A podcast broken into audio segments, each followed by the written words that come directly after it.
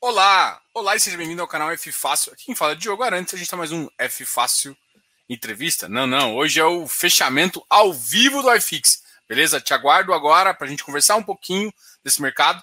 Além de, além de estar aqui com vocês, pessoal do, do YouTube, eu estou fazendo uma chamada aqui no Instagram para lembrar todo mundo de entrar agora e ver esse fechamento ao vivo, que vai ser bem legal. Valeu! Agora, voltando aqui com vocês. Cara, hoje é o dia que a gente tem uma liberdade bem legal de conversar com vocês, tirar suas dúvidas e também ficar aqui trocando uma ideia bem legal sobre o mercado imobiliário. Hoje foi um dos, assim, depois de muitos dias de alta, o mercado cedeu, cedeu pouco, né? É, natural até que ceda. Alguns ativos até que me surpreenderam positivamente. Outros ativos. A bolsa caíram, achei que até desnecessariamente. É, de qualquer forma, a bolsa caiu, a bolsa subiu, desculpa, a bolsa subiu 0,42%, 125, mas foi aquela também aquela subida meia boca, né? Não, nem, não, nem vai para lá, nem vai para cá, tudo mais. Eu tô só para avisar vocês, galera, eu tô criando um quadro novo, né? É, o YouTube agora tem o que a gente chama de short vídeos, né? Que é vídeos de 15 segundos a 60 segundos. Então, é, eu até criei na comunidade lá. É, vocês dão ideia de temas, vai lá no na parte da comunidade e tal, e coloca lá a pergunta que você quer fazer para eu responder em um minuto. Tem que lembrar que é uma. A verdade mesmo é que o, o tema aqui é um minuto ou 15 segundos. Acho que é 15 segundos, para quem gosta de falar igual eu, 15 segundos é, é pouquíssimo tempo, então eu não consigo fazer quase nada em 15 segundos, tá?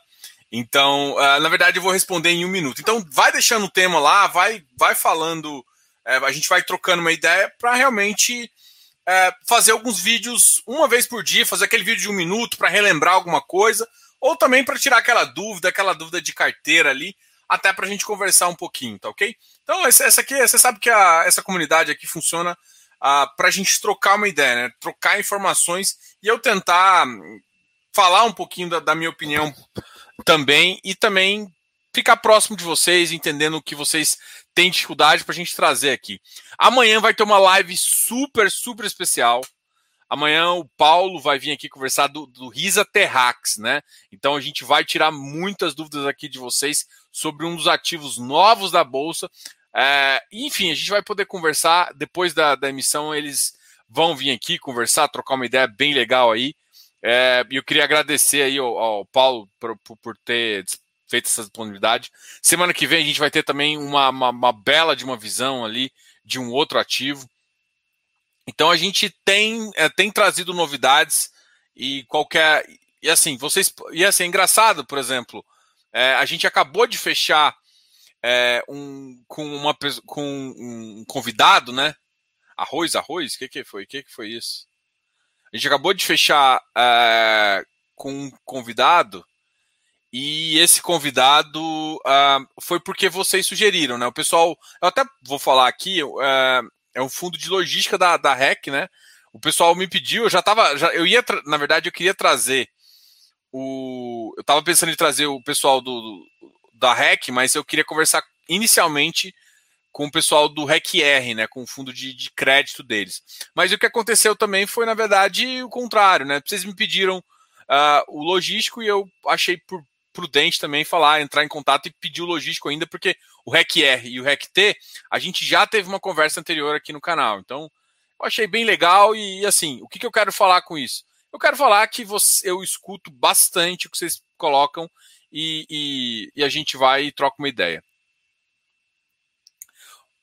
Ah, o Vitor está perguntando em relação às taxas vão ser salgadas como em CCI. Bom, pelo que eu vi, as taxas vão ser na mesma proporção assim, entendeu? Eu acho que em termos de performance, o fundo colocou um target talvez mais interessante, mas eu acho que de, de certa forma ainda não, não vai ser aquele não vai ter vai ter um vai ter a, a Mauá tem umas taxas um pouco maiores, assim, pela capacidade de geração delas. Né? Eles acabam é, cobrando uh, parte, por eles gerarem operação, eles acabam tentando cobrar isso de, de, na forma de taxa de administração e performance. Né? eu não acho que é a forma mais clara, porque ela, ela gera uma comparação de custos, uma comparação meio, meio esquisita, assim. Pelo menos o MCCI está assim e o Mauá Red veio um pouquinho assim também. Mas vamos ver é, se eles já já conseguiram uh, mudar isso, assim, basicamente, tá?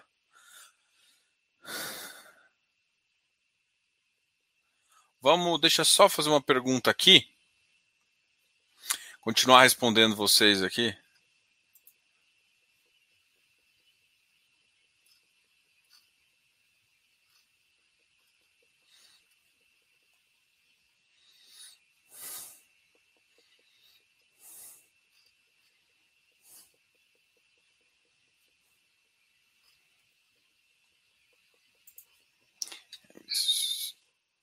F11. Oh, pode ir chegando aí e perguntando. A gente está com. A gente está aqui só. Eu estou só pesquisando uma, uma, informação aqui que o seu colega me perguntou.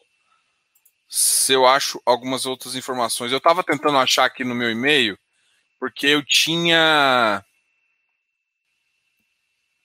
Eu estava com. Com a, a, o prospecto. No prospecto saía todos os dados. Tá? E eu não estou achando aqui no meu e-mail. Enfim, se tiver o prospecto, eu queria que eu tinha analisado algumas coisas que eu tinha analisado que eu não tinha gostado. Ah, tal, tal, tal.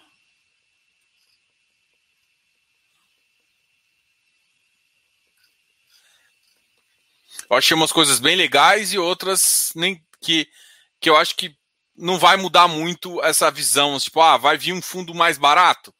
Eu não acho que vai ser esse o perfil do fundo, né? Isso pode incomodar muita gente, mas é um fundo que, que vale a pena entender, acompanhar, ver como é que eles estão prevendo a entrega e o crédito ali. Foi uma boa emissão, assim, dado o mercado que estão fazendo, 83 milhões, foi uma, foi uma boa visão, mas eu ainda não achei aqui o que eu estou procurando. Oh, beleza.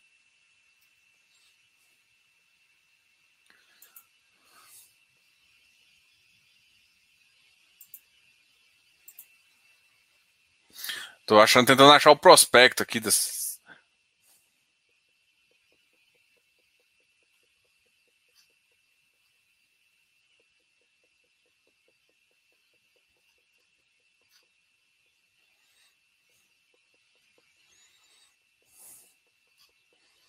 Bom, não achei aqui. Vitor, vou estar tá, tá te devendo aqui algumas informações, tá? Eu não, não consegui achar todas as informações aí. E aí, Lucas, tudo bem? Parabéns pelo trabalho. Tô curtindo seus vídeos e o iFix, hein? Tá feliz? Claro que eu tô, bicho. É, é bom que o iFix dê uma recuperada. Até porque também eu, eu, não, não é tentando ser Nostradamus, nem tentar fazer alguma previsão é, chute macroeconômico aí, mas na minha visão, eu acho que no final do ano a gente termina acima de 2,900, né? Eu acho que o mercado tem tudo para recuperar e terminar na faixa de 250. Assim que recuperar os shoppings, eu estou assim sedento para a recuperação de shoppings, é, e eu acho que pelo menos no, no, talvez no quarto trimestre ou já no início desse trimestre a gente já, já veja uma queda mais acentuada, inclusive da, da, da, das lajes também, né? Então esses dois aspectos pode trazer a patamares bem interessantes inclusive antes do que eu tinha previsto esses dois, o iFix. Então o iFix, na minha visão, pode chegar ali naquela faixa, na minha faixa mágica de 2,900 e alguma coisa, 950, é, 930 por aí, alguma coisa nessa faixa, ou seja, acima de 2,900, que eu acho que é importante aí, e eu acho que recupera o mercado e recupera. É claro que, tipo, é, se tudo acontecer da forma como tem que acontecer, né? Sem, sem maldades e, e, e percalços no iFix aí pelo caminho, por exemplo, como uma taxação que pode trazer tudo abaixo. Tá? Mas obrigado aí, Lucas. É, Marcos Mota, obrigado aí, boa noite também. Alexandre, valeu, Ale... belo trabalho. Fala. Ô, Vitor, tô te devendo essa informação, tá? Eu vou procurar aqui, depois você me pergunta, porque eu não achei o prospecto. Eu tava querendo confirmar, é porque, assim, é, o, que, o que eu tava conversando era a estratégia do, do Mauá. A estratégia do Mauá eu acho que vai ficar muito boa, né? Mas em termos de, de, de taxa, não foi uma coisa que eu fiquei muito é, detalhando o ativo, comparando. Eu vi, eu vi, na verdade, só a viabilidade, né? E a viabilidade eu tinha gostado. Mas realmente eu não cheguei a parar e comparar só a taxa, porque realmente a, a Mauá às vezes dá uma, uma pimentadinha demais nessa, nessa visão, até porque eles querem cobrar uma coisa em outra fase. É pelo menos a visão que eu tenho, tá? Mas é uma ótima casa, tá? Não tô querendo falar, não. Mas é, o que eu achei estranho também foi, por exemplo, o, o, o público, né? O, o, o público veio o público não baixou o preço, né? Isso eu achei estranho, né? Tipo, se você for analisar, eu achava que ele que poderia ter ficado um pouco mais embaixo, mas não não chegou ainda. Vamos continuar aqui. Vou logo logo eu vou abrir o, o, os ativos aqui do lado para a gente começar a comentar um pouquinho. Deixa eu até colocar primeiro nos, nos negativos para a gente assustar um pouco vocês, depois a gente anima um pouquinho.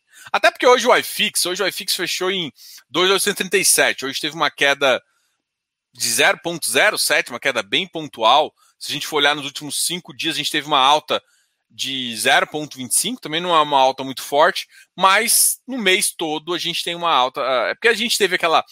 Estava, chegou a 2,800 e depois voltou para uma faixa aí de 2,840, 2,850, tá? Então, acho que o mercado está bem equilibrado. Rogério Pisaia. Oi, Diogo. É, será que você poderia falar uh, do problema do shopping Goiabeiras do HGBS. Encontrei pouca coisa na internet. Cara, eu teria que olhar, tá? Uh, vamos, vamos olhar aqui, ver se a gente. Uh, ver se a gente fala. Eu, ver se eu acho que. que, que tá. Ele. É.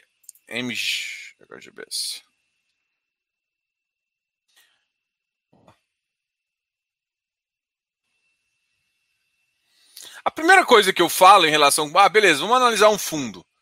É, vou abrir o site aqui do, do, do, da Ed também, porque na, a Ed ela coloca algumas, algumas informações bem relevantes lá no, na planilha de.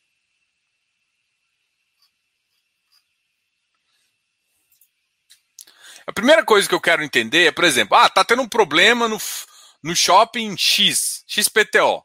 Primeira coisa é, é relevante para o portfólio? A primeira coisa que eu vou analisar, assim, ah, o que, que você vai fazer, Diogo? Ah, eu não, nem estava sabendo.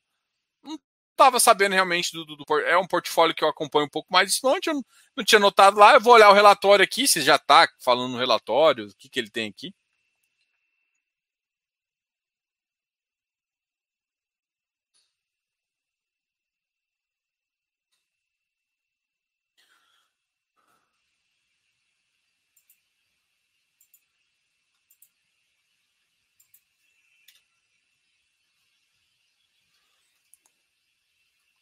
Cara, primeiro que o, o shopping, assim, eu entendo. O shopping, é, você sabe que é 2% do patrimônio do fundo, né? É, eu tava olhando aqui, ó, o, ativos. É, Penha, West, Moca, Santana, Jardim ocupam 51%, São Bernardo, 8%. Então, eu já digo que é uma ele teve uma avaliação negativa de 2%, mas. Não, 18%. Vamos ver se ele explica por que, a avaliação foi negativa. Vou colocar aqui para vocês. Vamos lá. Vamos, vamos fazer uma análise de um ativo. A primeira coisa é entender qual que é a relevância dele no portfólio. Né? A primeira coisa que eu faria é isso, né? Tipo, ah, eu vou ficar e aí, a primeira coisa, sendo bem honesto aqui, eu me chama a atenção assim, cara, olha só. Olha o tamanho do portfólio. Cara, 2%, bicho, assim, sendo, tirando de Franca, que tem menor porcentagem ainda, é um, é um portfólio bem pequeno, assim, do, do, do, do fundo para eu, assim, ah, aconteceu uma coisa. Agora, é, vamos lá. Uma coisa já, já que é assim, ó, Reavaliação dos ativos no fundo, tá? Então, isso já é um detalhe. É, F Grande Plaza BCP, para compensação, eles estão avaliando aqui número de habitantes e tal, tal, tal. Isso aqui é a avaliação do shopping. fez uma avaliação do, do shopping Goiabeira, teve uma avaliação 18% mais baixa. Realmente ele caiu bastante em relação aos, aos pares, né? A maioria cai, teve uma queda nominal, que é importante, até porque você faz parte do fluxo de receita, alguma coisa assim. O, o, os fluxos de dois, três anos foram comprometidos, então é natural que se você faz uma análise assim, você tem uma queda. Realmente, a queda de 18% aqui do Goiabeiras é uma, uma coisa que realmente é, é, é, é, é bem, é bem relevante para o mercado, assim. Agora tem que ver se ele explicou. Uh, tem que analisar. Vou, vou, ver se eu abro esse. Vamos ver se aqui se, se eu tenho. Dá para porque como é uma 472, vamos, vamos a, vou abrir aqui meu HGBS, vamos abrir os imóveis no Clube FI e ver a, as, os relatórios aqui, né? Comunicado.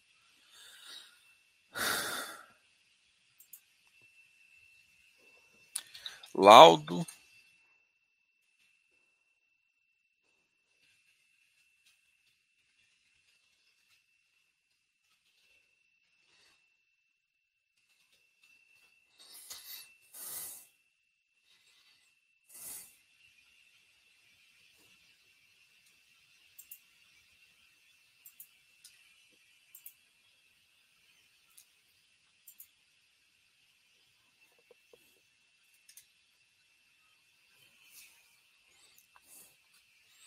Tô abrindo o site da Ed aqui pra gente dar uma olhada. Porque no site da Ed, é, vamos ver qual que foi.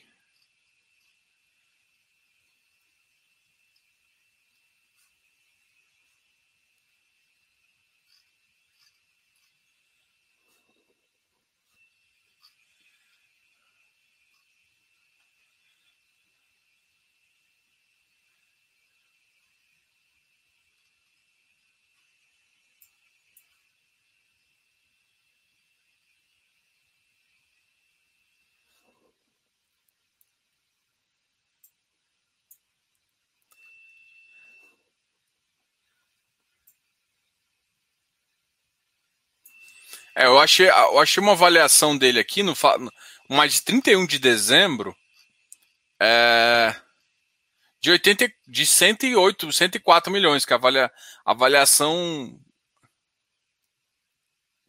eles foram reavaliados, reavaliados em junho. Na última avaliação que eu estou vendo aqui, ó,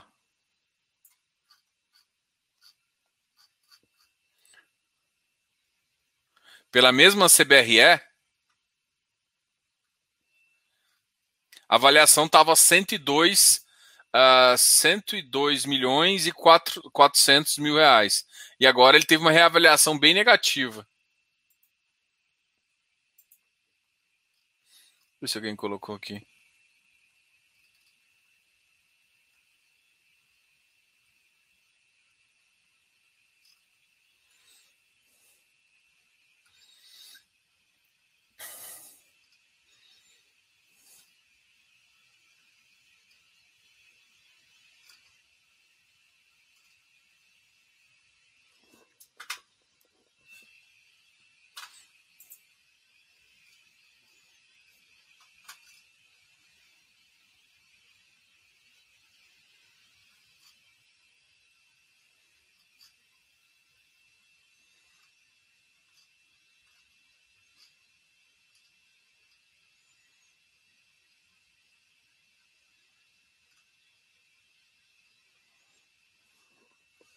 Engraçado, né? Porque no, no site deles, a última avaliação que tem é justamente a do 12 do, de 2020. Não tem essa avaliação ainda que foi essa queda, né? Vamos ver se na apresentação do primeiro trimestre ele fala alguma coisa sobre esse shopping. Cenário macro. Vamos ver se fala alguma coisa do shopping Goiabeiras. Teve uma desvalorização bem grande, 18% foi. Agora, eu ainda não, ainda não vi o último relatório, só sei que caiu, ainda não vi por quê, tá?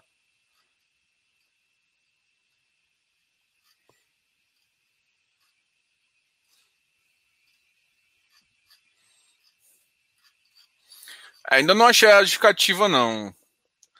Eu estou analisando aqui o relatório, ainda não teve. Falando, ah, o, A avaliação foi isso, até porque eu teria que ver o laudo para te dar uma informação mais coerente, né?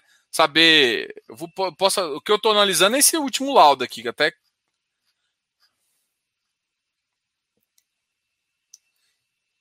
Vamos ver como é que foi o, o laudo que ele fez. Se ele fez por valor comparativo, não deve ter sido. Ele fez por fluxo de caixa. Consideração do valor, fluxo de caixa projetado, base de níveis, 10 anos, blá blá blá. Ele estava projetando aí um crescimento, então chegou a 102. Eu acredito que a, ta... a perpetuidade deve ter caído um pouquinho e a taxa de desconto também uma taxa de desconto maior e o fluxo projetou-se um fluxo um pouco menor. Eu acho que é essa visão aqui que você tem, até porque a inadimplência pode ter aumentado, mas ainda não só com base na informação que eu tenho, ainda também não cheguei à conclusão por que, que tem. A única coisa que eu realmente achei foi que realmente ele teve uma queda de 18%, mas o, o novo laudo ainda não saiu, tá? O novo laudo ainda não saiu, que é o que a gente pode entender por que, que caiu. Mas assim, vamos pensar no portfólio do HGBS. Cara, é, do, é 4%, né? 4 ou 2%. Assim, não acho tão relevante para falar, nossa, me preocupei tanto. Tanto é que no, na metade o portfólio dele, é, o, o portfólio total dele foi reavaliado 2,42% abaixo. Mesmo esse cara sendo reavaliado em 18% abaixo, o, o relatório, o, o, portfólio todo foi 2,42, o que é relativamente pequeno, né? Então, não é uma preocupação que eu realmente tenho agora, não, tá? Mas assim que sair o laudo, aí a gente consegue analisar, tá? Vamos ver se os dados. Os, é porque assim, é, vamos ter que abrir. A, a gente teria que avaliar. Tem uma forma também, que aí eu estou pensando aqui. Porque eles, eles têm planilha de fundamento. Estou abrindo a planilha aqui. Vamos abrir a planilha de fundamento aqui. Que aí eu, eu consigo fazer, ver o fluxo que está acontecendo comparando com os outros ativos, né? Pode ser por isso que, que, que funcionou.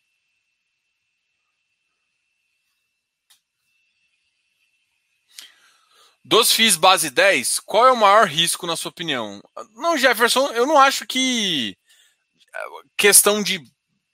A não sei que você está analisando. Não sei se você está perguntando em relação a por que, que 10, os FIIs de 10 é maior risco, tem mais risco, ou uh, qual, que, qual desses de 10 que é o maior risco. Se for os qual de 10 é o maior risco, com certeza eu vou te falar que é o Versailles. Não, Tord. Tord. Tord. Tord definitivamente, para mim, é o de maior risco. Depois vem Versalhes, aí entra os hedge funds e aí depois o MXRF. Eu posso estar esquecendo algum também no meio do caminho, mas é, se tiver algum outro que vocês queiram perguntar. Vou pegar os dados operacionais aqui. Deixa eu compartilhar minha tela, que a gente analisa até respondendo eu acho que já te respondi, né, Jeff? Se tiver alguma pergunta, continua ali. Deixa eu compartilhar aqui, porque eu tô. Do, de Goiabesa me perguntou e realmente uh, vamos ver a vacância do portfólio. Ah, isso aqui, ó. Olha isso aqui. Eu não sei como é que estava a vacância de portfólio antes. Vamos ver se tem aqui. Olha, o shopping Goiabeiras não era aquele, aquele shopping ali, assim, já bem consolidado, né? Vamos olhar, analisar ele aqui, ó. Ele já não era, olha, 2019, não sei se vocês estão enxergando aqui. Nunca foi um shopping muito consolidado. Então, tipo assim, a vacância já era alta, né? Olha só, 16%, é, 19%. Aí 2019 foi aquele, foi aquele ano que é, deu uma melhorada, e mesmo assim ainda não baixou tanto, né? Ficou ali na faixa de 17, 18. Janeiro foi 17, e aí depois, ó, depois da crise, que foi aqui em março, abril, a vacância só subiu. Hoje os níveis de vacância tá bem mais alto, tá em, tá em torno de 27, 28%. É por isso que ele foi reavaliado tão abaixo do preço, né? Então, assim, ele é, ele é o. Em termos de vacância, do portfólio do HGBS, ele de longe é o que mais assusta. Vamos olhar a inadimplência também. Inadimplência é a mesma coisa. A inadimplência dele está na faixa de 43%. Ou seja, só 60% está pagando. Então a inadimplência, ó, e era uma inadimplência já alta, mas olha, a gente pulou de uma inadimplência em agosto ali de 12, 13, máximo aqui, ah, é, sei lá, vamos, vamos pegar a média aqui de 2019.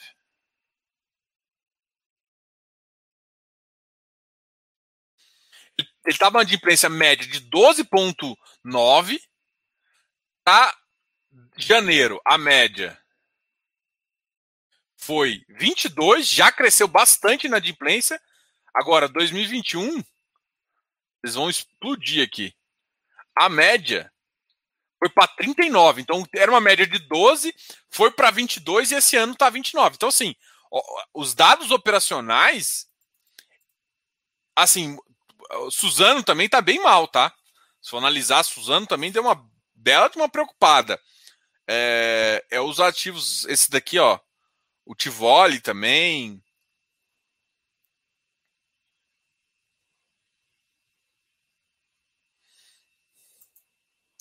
Vendas totais é uma coisa que dá para analisar, mas a gente tem que analisar o year sobre year, tá? Não é uma análise puramente. O SSS também. Vamos olhar. A BL não vai me interessar muito nesse, nesses dados aqui. Vamos ver fluxo de caixa detalhado. Vamos ver. Aqui eu acho que eu já consigo te mostrar algumas outras coisas também, tá? Ó, vamos olhar, olha só, aqui ó, eu já consigo te mostrar. O, médio, olha só, o aluguel, vamos, vamos pegar de receitas, né? Porque, ou de nós, eu acho que nós já ajuda, porque é receita de shopping mais receita de. Menos as despesas. E a receita aqui não, já acho que já inclui complemento, quiosques, estandes, receita. Será que não tá? O resultado com o NOI não inclui os shoppings? Para mim, cadê o resultado do estacionamento? Ah, aqui, ó.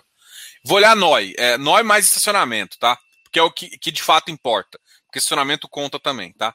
Então, esse aqui, para mim, que é o número mais legal, tá? Então, caramba, assim, ó, operacionalmente, ele já não, não é aquela coisa muito legal, né?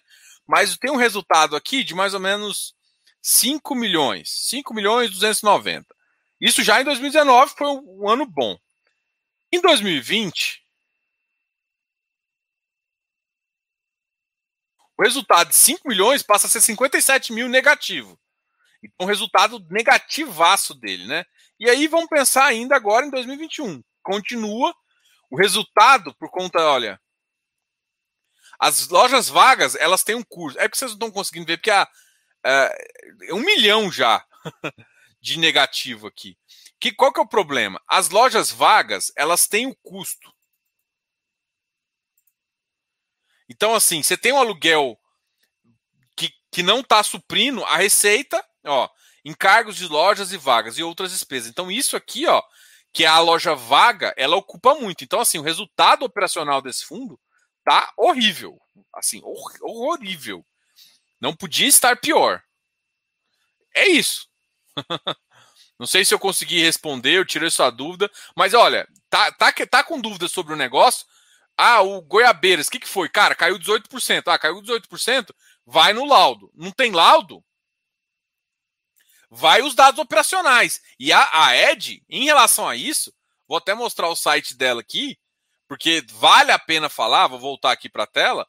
É, cara, tem um dos sites mais completos, cara, tem toda a informação aqui, ó.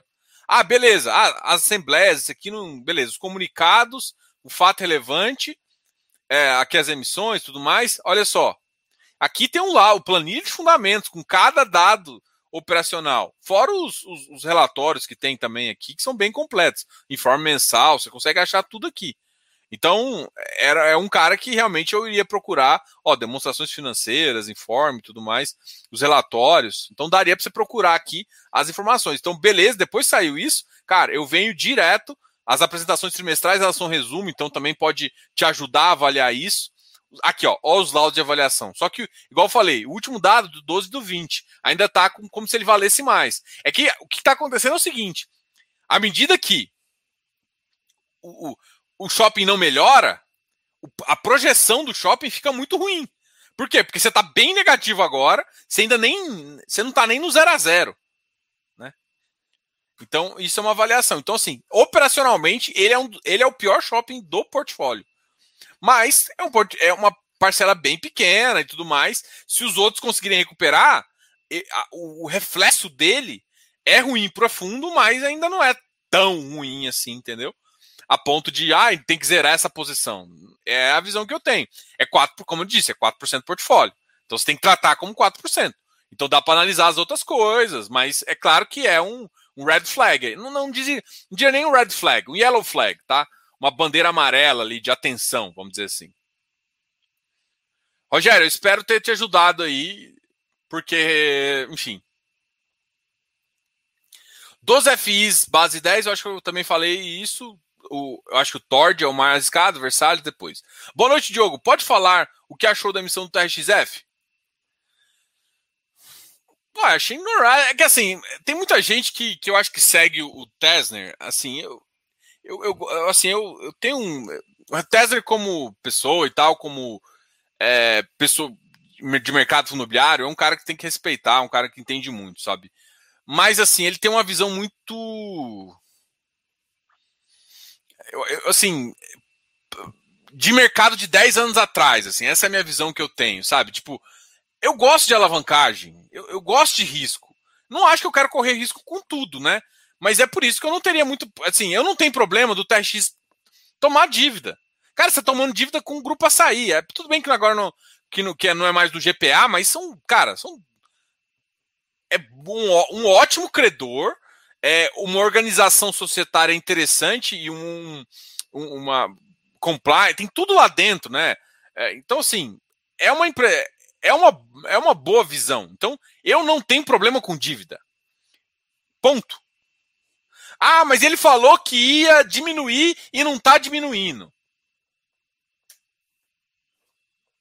Tipo, é que assim, eu foco no que é importante para mim. Se eu não concordo com o que a gestão faz, é que assim, é, não, a TRX, ela, se você for olhar o histórico dela, é, é um histórico conturbado. Tá, ponto. O TRXF é um fundo que está sendo bem coerente com os propósitos dele. Estão estão é, pegando ativos bons com ruins, né? Mas um portfólio médio para bom ali, com uma estratégia de, um, de uma, de uma tip, atipicidade de contrato muito legal. Tanto é que se analisar, o TRXB ainda tem um valor a mais, porque não cobra não cobra algumas coisas, enfim. Então, assim, é uma missão interessante. É, tipo, o portfólio que tá vindo, tipo, não é dos melhores, mas também é na média do que ele tem, do que ele tem feito. O grupo que ele tá fazendo esse negócio é bom. Para mim, como o grupo é bom, faz sentido eu alavancar para eu ganhar mais dinheiro. Ou seja, eu diminuo meu risco, porque o caso eu posso fazer casado, enfim, eu, eu, eu não vejo problema nenhum é, a, a, emissão não foi lá, tipo. Tem até que ver como é que res, respondeu hoje o mercado. Hoje o mercado veio, assim, o mercado respondeu, né? O mercado respondeu para mim. O mercado não gostou. Tanto é que o mercado levou o fundo para 102,50, que basicamente é o preço da oferta. E eu acho que pode chegar. Então, assim, o que, que o Diogo acha? Eu não, eu não vejo problema. Eu acho que é uma pimentinha na carteira ali com uma alavancagem interessante, uma alavancagem do ponto de vista de crédito boa. É, eu olho um, qual que, que eu acho o TRXF, né? Eu, eu analiso o imóvel como garantia, mas eu tenho uma visão dele assim. Se você olha ele como crédito, ele é um ótimo ativo, ele é um bom ativo.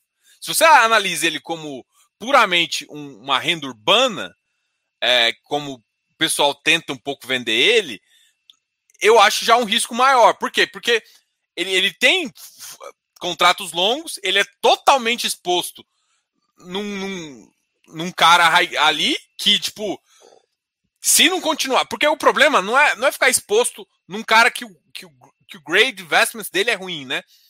O problema não é ficar, é, tipo assim, o cara tem investments grade alto. Não é problema não é ficar ao ah, grupo GPA, não sei o quê.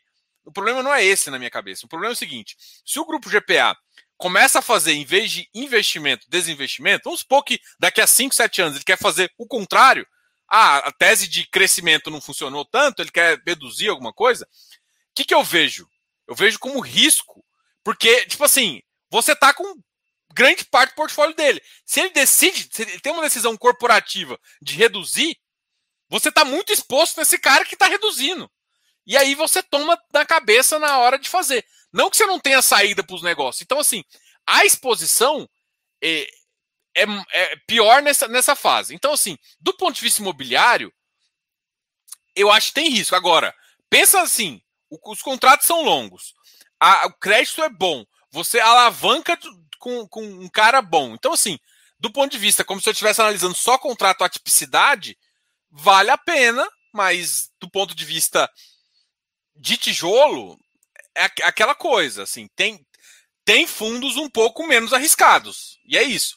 A grande questão é que você tem que botar no. Tanto é que, tipo, é, você tem que botar na, na, na conta o risco da alavancagem. Eu, o que eu reclamo, assim, é porque muita gente, tipo, fala de alavancagem apavora. Nossa, alavancagem, alavancagem. Eu gosto de alavancagem. Então eu, eu, não vou não vou falar mal de um ativo que faz uma coisa que é.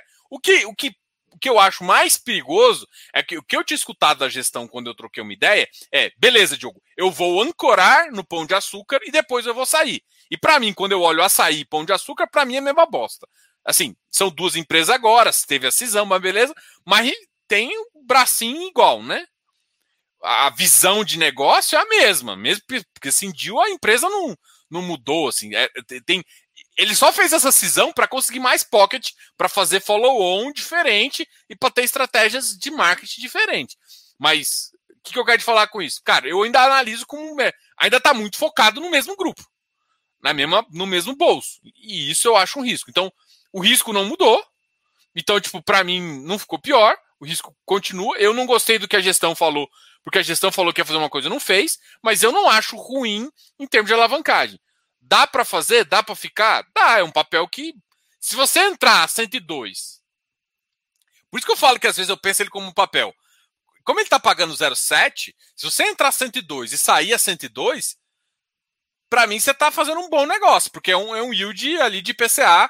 Eu acho que ele consegue até aumentar, dependendo. Ele consegue fazer até um IPCA mais 9, se ele, se ele quiser fazer uma mexida na alavancagem. Ou seja, ele consegue pagar 0,8. Não sei se ele vai fazer isso, se ele vai fazer. Assim, pensando como estratégia, esquece, esquece tijolo, esquece valorização. Você tem que pensar. Aí esse cara, eu penso já numa visão tipo, eu quero que tudo que entrega, não, eu não quero, não quero nem saber se vai ter valorização futura ou não. O que eu quero é que tudo que ele, é, tudo que eu quero tirar do meu, do, do meu ativo, eu, eu, penso como crédito e não como um ativo de tijolo. Ah, mas futuramente eu posso vender a terra não é uma coisa que eu gosto de chegar, porque o momento que você tem que fazer isso, você passa, tipo, até você conseguir fazer todas as organizações, demanda um pouco de tempo. Então, assim, resumo. O que você achou da missão? Normal. Do ponto de vista que eles estão fazendo, não acho que não tem problema com a alavancagem.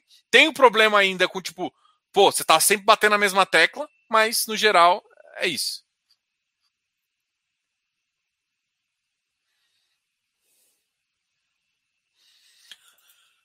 Não, eu também acho, tá? Eu, eu acredito que alavancar é futuros FIs. Eu, eu também acho. Eu acho que, tipo, cada vez mais. Só que, assim, o que eu quero falar é que alavancar aumenta risco. Se você entender que alavancar aumenta risco, é que, assim, é que muita gente gosta de uma visão de tijolo de 10 anos atrás. Porque foi o que deu certo, às vezes. Mas não significa que daqui para frente a gente não pode colocar uma estrutura mais otimizada com, com, com caras bons também na frente, entendeu? Então não tem nada contra a alavancagem. Na verdade, eu sou pró-alavancagem, sou totalmente pró-desenvolvimento e pró-alavancagem. Eu, eu, só acho que também eu não, eu não gosto de criticar uma, uma turma porque ela está fazendo isso. Tá?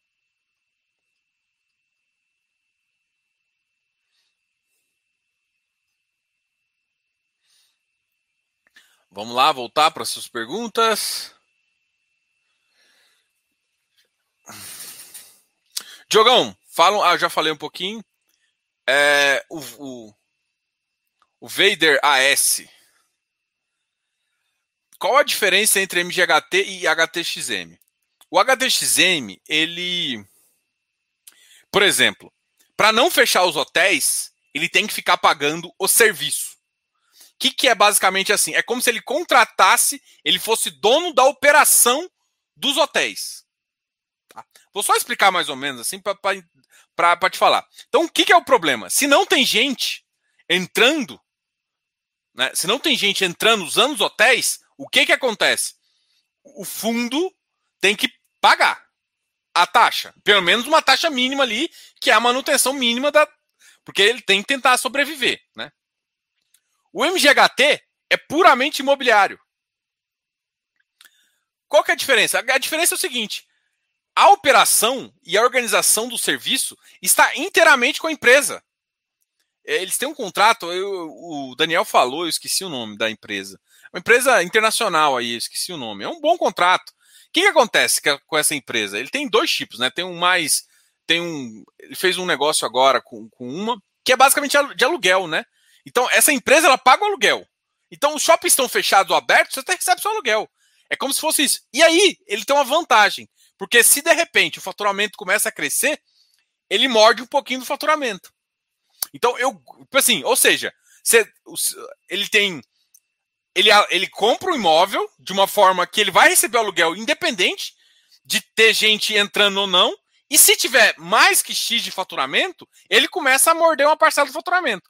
Ou seja, ele não tem o downside, o downside fica com a empresa de turismo, a empresa de turismo, a empresa de hotel.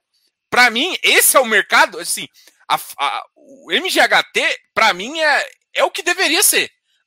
O HTM é uma versão antiga, onde o, os donos de hotel ficavam com risco da operação do hotel. Desculpa, mas eu não quero ter o risco de operação do hotel. Quem tem que ter o risco é o hotel, não é a marca do hotel. Eu, eu quero só o imobiliário, só quero o tijolo ali, né? E aí o cara me paga o aluguel. Ah, mas eu não posso, às vezes, assim, tanto é que o MGHT veio para fazer isso. Então tem essa diferença básica. Por isso que um consegue pagar e o outro não consegue pagar o, o rendimento, né? Então, assim, só que, tipo, um não tem tanto upside, o, o HTM ele pode ter upside, os hotéis devem voltar. Também uma tese, tipo, se for pensar para dois anos, eu, eu não, não, acho que os hotéis vão ficar na faixa disso. Eu acho que hotel, tipo, mesmo os negócios, eu, eu falo assim, gente, é que vocês, não sei se vocês têm essa visão, assim. Ah, hoje em dia dá para se fazer muita coisa online? Dá. Vai se fazer muita online que não fazia antigamente? Vai. Muitas reuniões vão ser feitas. Mas a, a reunião, às vezes, de inicial, ou aquela, aquela, aquele fechei negócio, ou aquela até pré-fechar negócio, uns dois dias antes, cara, é olho no olho, é mão na mão ali, é conversa, é o cara, assim, não mudou isso. Então, hotel ainda vai ter, hotel de negócio ainda vai ter. Tá fraco ainda, mas eu acho que tem uma solução também. Não é. Eu, particularmente, não gosto desse setor, como eu já disse várias vezes. Mas o MGHT tá me chamando a atenção por não ter esse downside. E assim, se eu, aí o que, que eu tenho que analisar para entrar no MGHT da vida? que o risco da operação fica todo com essa empresa. Então, assim, se essa empresa que toma conta do hotel é boa, tem, tipo, é internacional, tem uma coisa, isso, isso me, me garante uma visão muito positiva.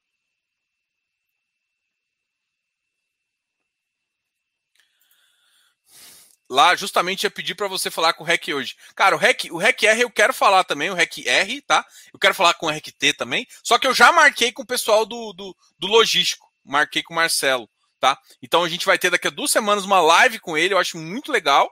E depois a gente faz, né? A gente conversa com. É porque assim, eu no começo eu gostava de fazer uma live para tentar falar de todos da, da, da, da, Só que eu percebi que, tipo assim, cara, cara, só o, He... só o Helg, né?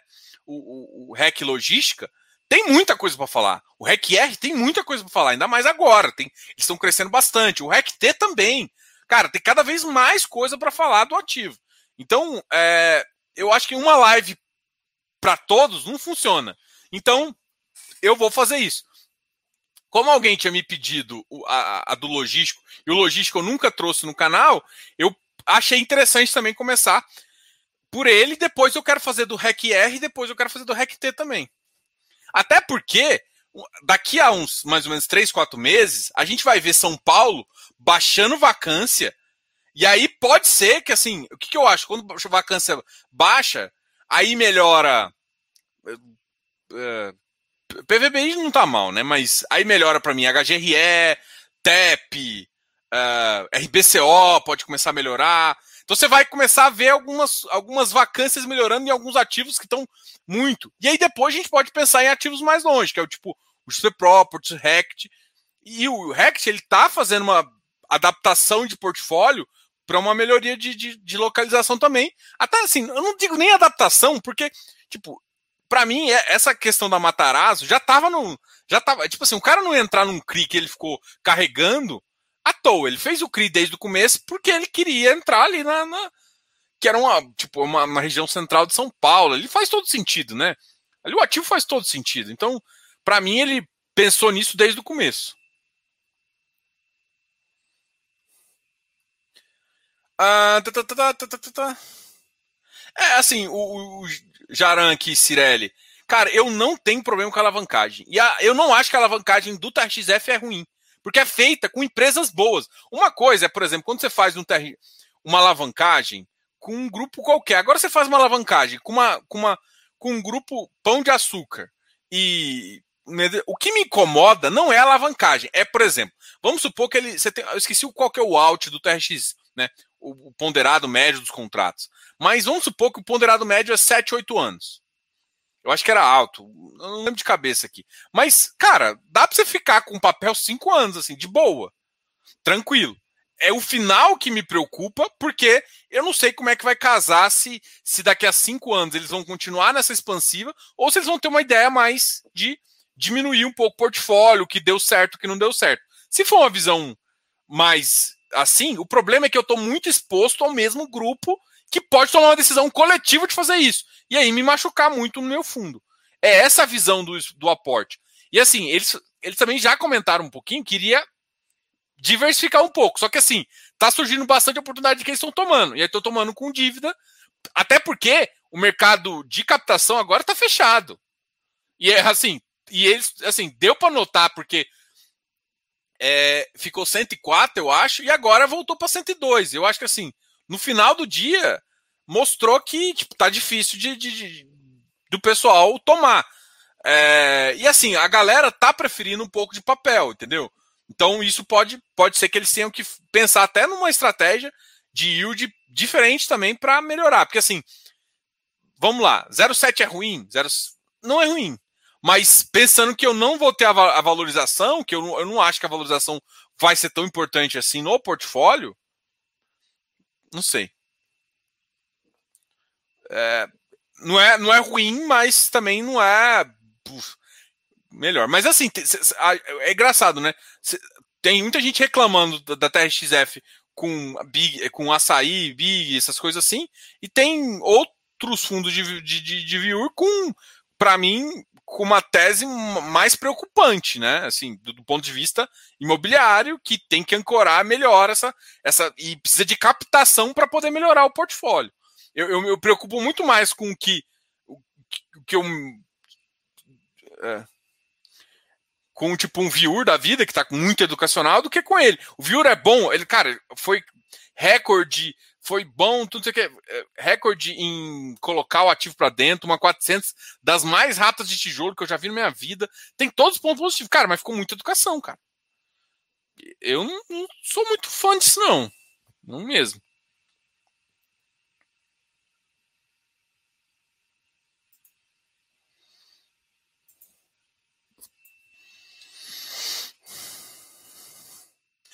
Tem que. Tem, assim, ah, o TEP anunciou vacância e está. Subiu 5% hoje. Cara, vamos lá. P pensa aqui comigo. Você concorda que o TEP está muito amassado? Ele tem um portfólio bom. Ele, ele não é, não tem qualidade no portfólio, ou seja, não é um ativo AAA, não é um A nem. Acho que ele tá nem, acho que alguns não são classificados nem como B, é tipo C. Então é um portfólio assim, velho, mas eles estão fazendo mudanças, estão fazendo retrofits importantes. E já está descontado. Então, tipo, tem que tomar muito cuidado com, tipo, ah, deu vacância, vai cair. Não necessariamente. Pô, tem, tem uma hora que o valor do metro quadrado já está tão barato que não faz mais sentido cair, porque já está desconsiderando vacância. E o custo do, da, da terra, do, do terreno, de, de obra, de tudo, já não vale a pena, entendeu? Então tem que tomar muito cuidado com essa conclusão. Ah, deu vacância, vai cair. Depende, se o ativo já tiver com uma queda muito importante, pode ser que não caia. E aqui é um caso. Mas também é muito cedo você chegar e falou, anunciou vacância, subiu. Pode ter subido por outros motivos também, entendeu?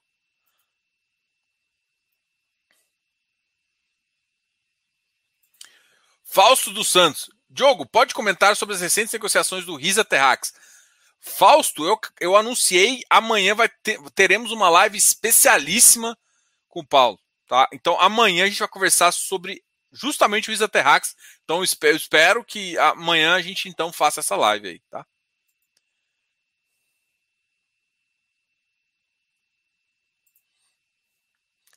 Não, não saiu nada, não. É porque assim, cara, olha só, o Vigir bateu. Vamos lá. Isso é, é, sem pensar que as pessoas fazem trade. Talvez não porque você não faça, mas as pessoas fazem trade.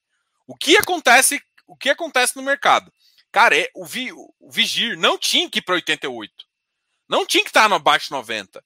Eu tinha que estar num preço, na verdade, para mim, ele ainda está barato. Né? É, se for pensar ali, ele tinha que estar numa faixa de 94 a 96.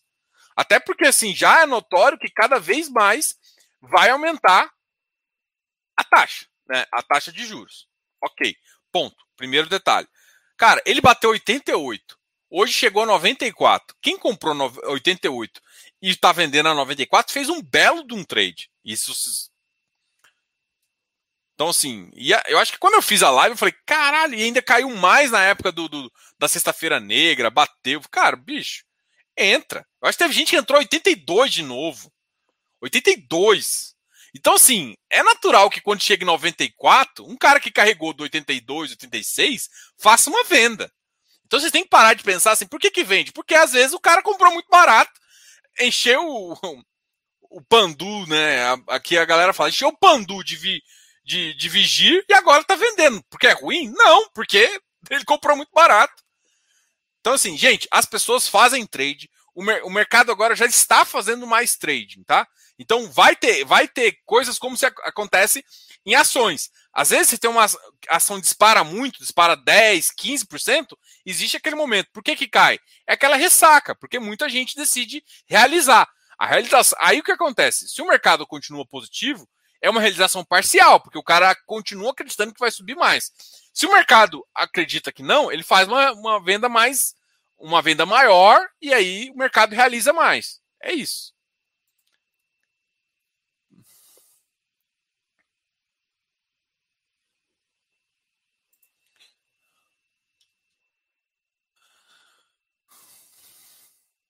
Olha, os ativos, o MGCR, assim, não existe motivo implícito, porque assim, é, o, por exemplo, o MGCR, deixa eu só confirmar aqui, mas ele é um ativo high grade, né? E a, a, o patrimonial dele é 94. É que assim, ele estava sendo, porque ele pagava um real, ele estava sendo negociado a, a que, que ele, ele, pagou um real, ele pagou 90 centavos, na verdade, né? Ele ficou pagando 90 centavos, aí ele voltou para ser negociado na faixa de um real.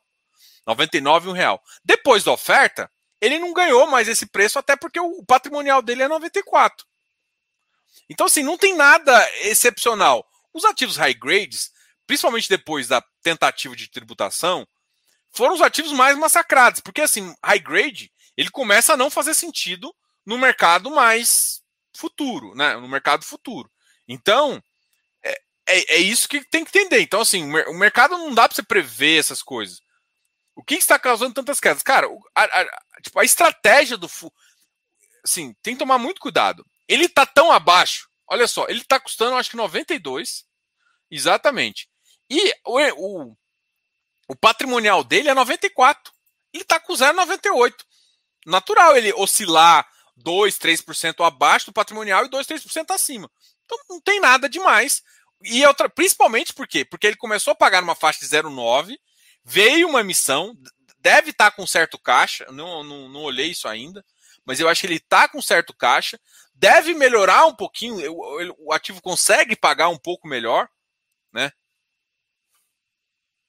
Vou até ver se ele está com caixa ou não. Aqui está sem caixa, mas eu acho que ainda não tinha a visão da emissão. Então, assim, é... pagou um pouquinho mais baixo. O mercado começa a ajustar para pagar para deságio. É isso. Não tem segredo. O mercado paga ágio ou deságio. Olha o VP. Ativos de high grade tem que ficar no VP. não vai oscilar muito mais. Ponto. Então, às vezes é mais um pouquinho, quando ele consegue tipo, ter uma inflação ou tem um giro interessante de carteira, ou, ou menos. Então não tem motivo explícito falando, nossa, ele caiu por conta disso. Não, é o mercado. E os high grades estão sofrendo mais. Principalmente depois. Eu acho que o high grade deixa de fazer um pouco sentido. Eu já falei isso aqui, né? Não faz tanto sentido, né? High grade no mercado que a gente está muito inseguro. O que vocês têm que entender é, tipo, calma. Se tem high grade, não faz nada. Mas logo, logo o mercado deve melhorar e aí o high grade vai fazer mais sentido. Só se tomar muito cuidado, porque muita gente achou que o high grade vai te pagar 0,709. Vocês estão doidos, né? Com uma, com uma inflação controlada, ah, não vai controlar. Isso é questão. Mas vamos analisar o focus e o que o mercado de, de, de DI fala. Vai controlar, vai para zero, vai para 3,5%, 4% ano que vem, depois controla para 3,5% e 3%. É isso que o mercado está precificando e é isso que a gente vai considerar.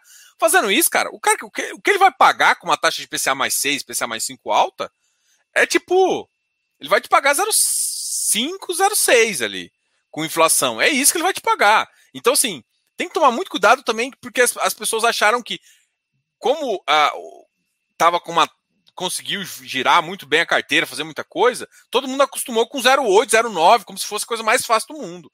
E agora o mercado tá. A inflação começa a ceder, pelo menos há indícios que ela começa a ceder, e vai. Tipo assim, tem, olha o histórico dos ativos antigos, tipo VRTA.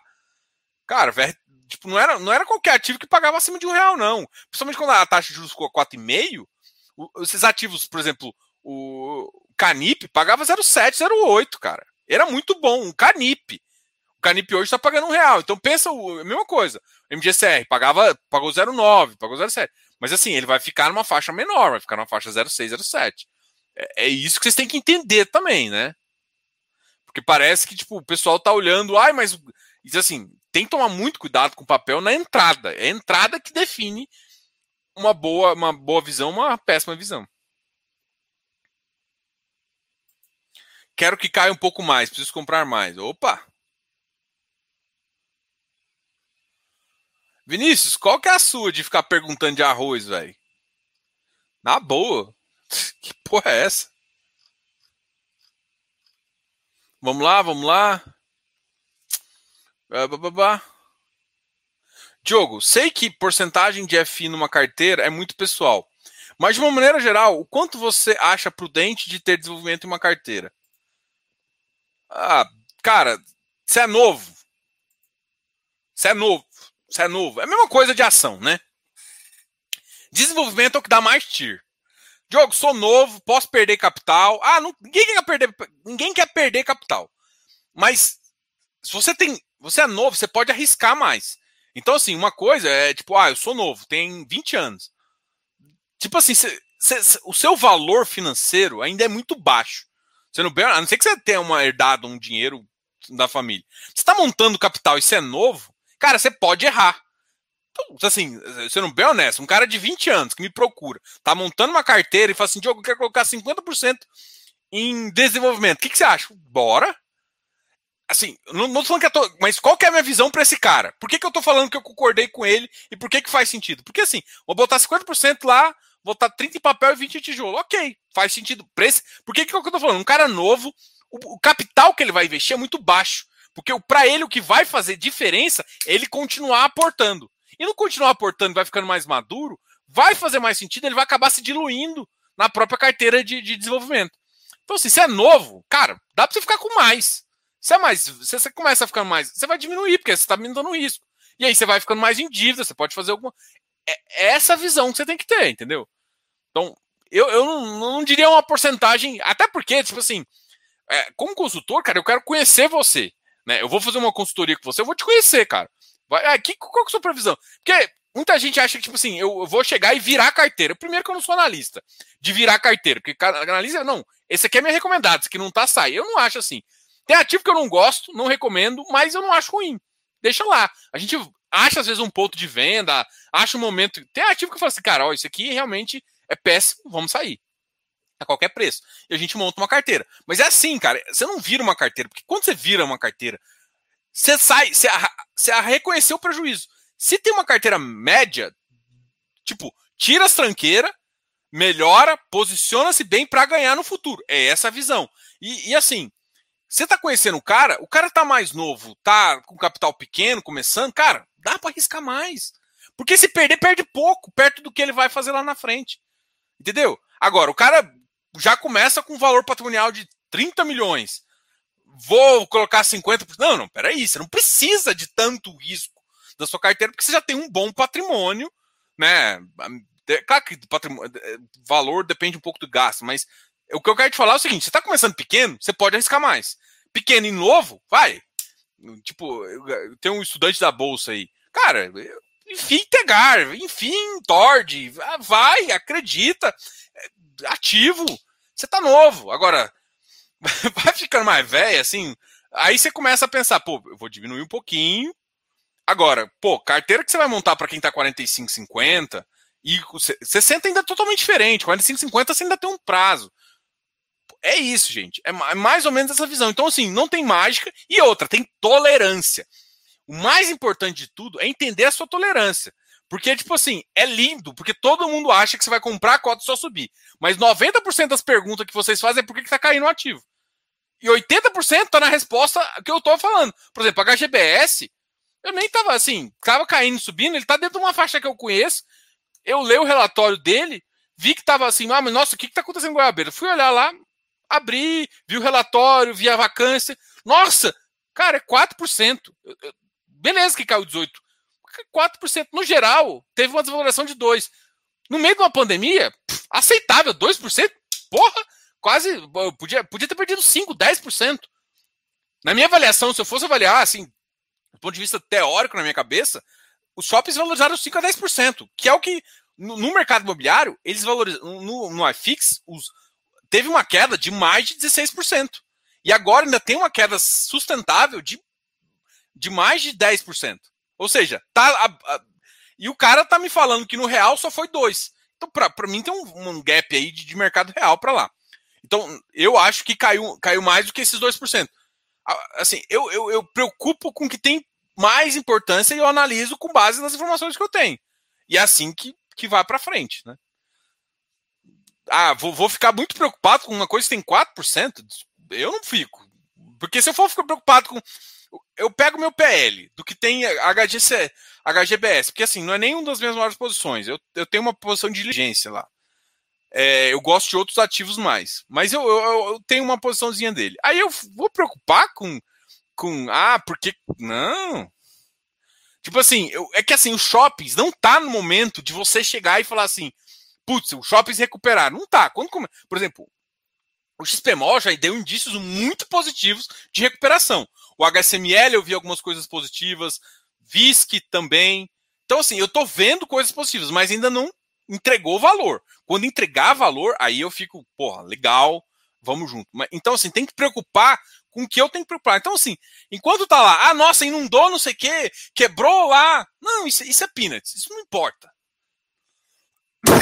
não importa, porque assim, você tem que lembrar que o cara tá divisando com milhões. Ele tem seguro, tem um monte de coisa que protege.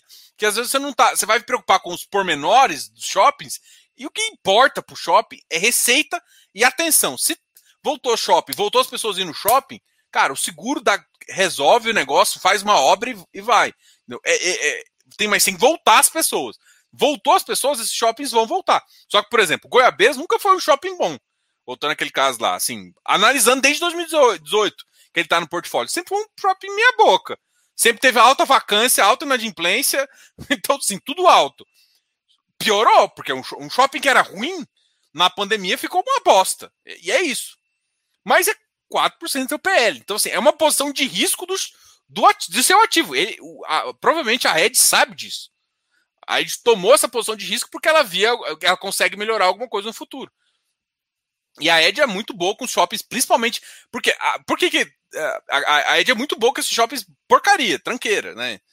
Esses bagaças, essas bagaças aí é, é Ed, né? Shopping mais madurinho tá em outro lugar, mas, mas essas tranqueiras estão tudo Ed, porque, porque eles são bons em fazer isso. Eles têm, enfim, corpo técnico para melhorar. Então, é a visão que eu tenho.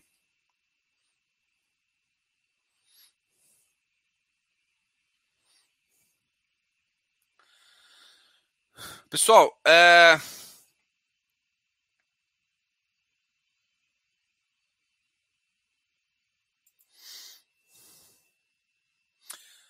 vai pelos fundos. É, o que acha de propostas de FIs poderem fazer recompra das suas próprias cotas?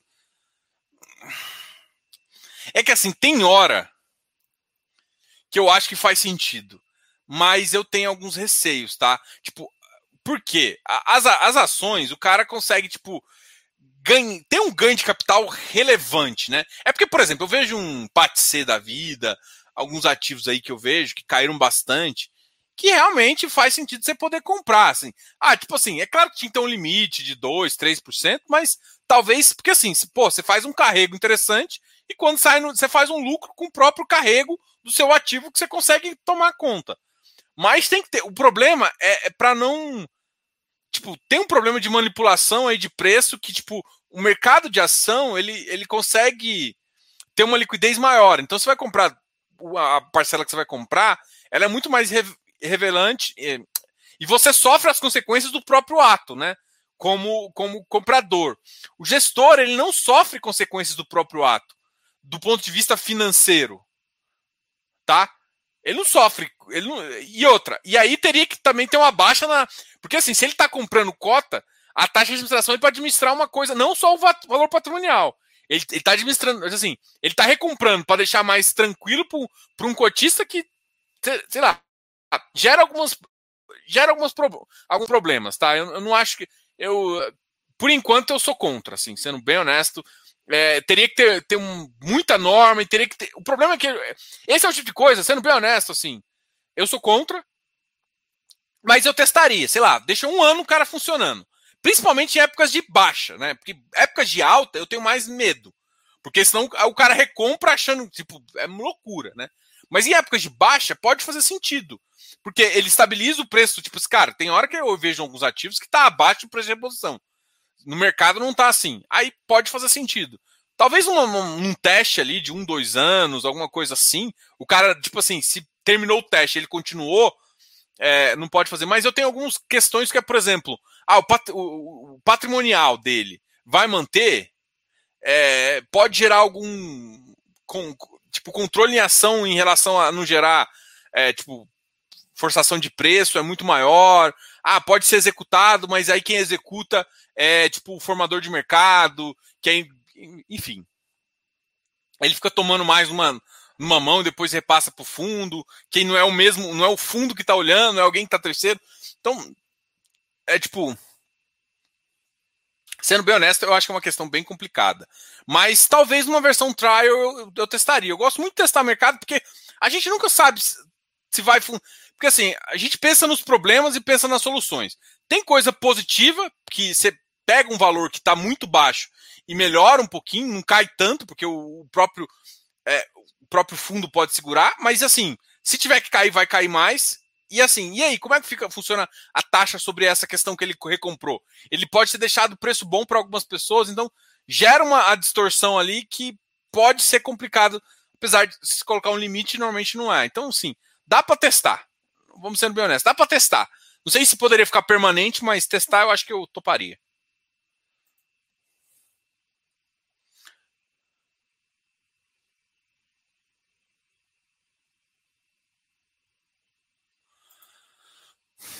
Ó, a Alexandre também está falando aqui. O Goiabeiras tem pro problemas judiciais, abriu outro shopping ao lado dele que diminuiu o movimento mesmo antes da pandemia. É, assim, se for, igual eu falei, se for analisar os dados da pré-pandemia, já era uma bosta. tipo assim, não é um shopping bom. Enfim. Galera, muito obrigado aí. A gente vai trocando uma ideia. Obrigado a todos aí. Depois a gente conversa um pouquinho mais. Uh, amanhã a gente tem uma uma live bem legal também, é, com o pessoal do, do Risa, né? Como eu comentei, e então a gente troca uma ideia bem legal aí para todos. Grande abraço aí, pessoal, e fui!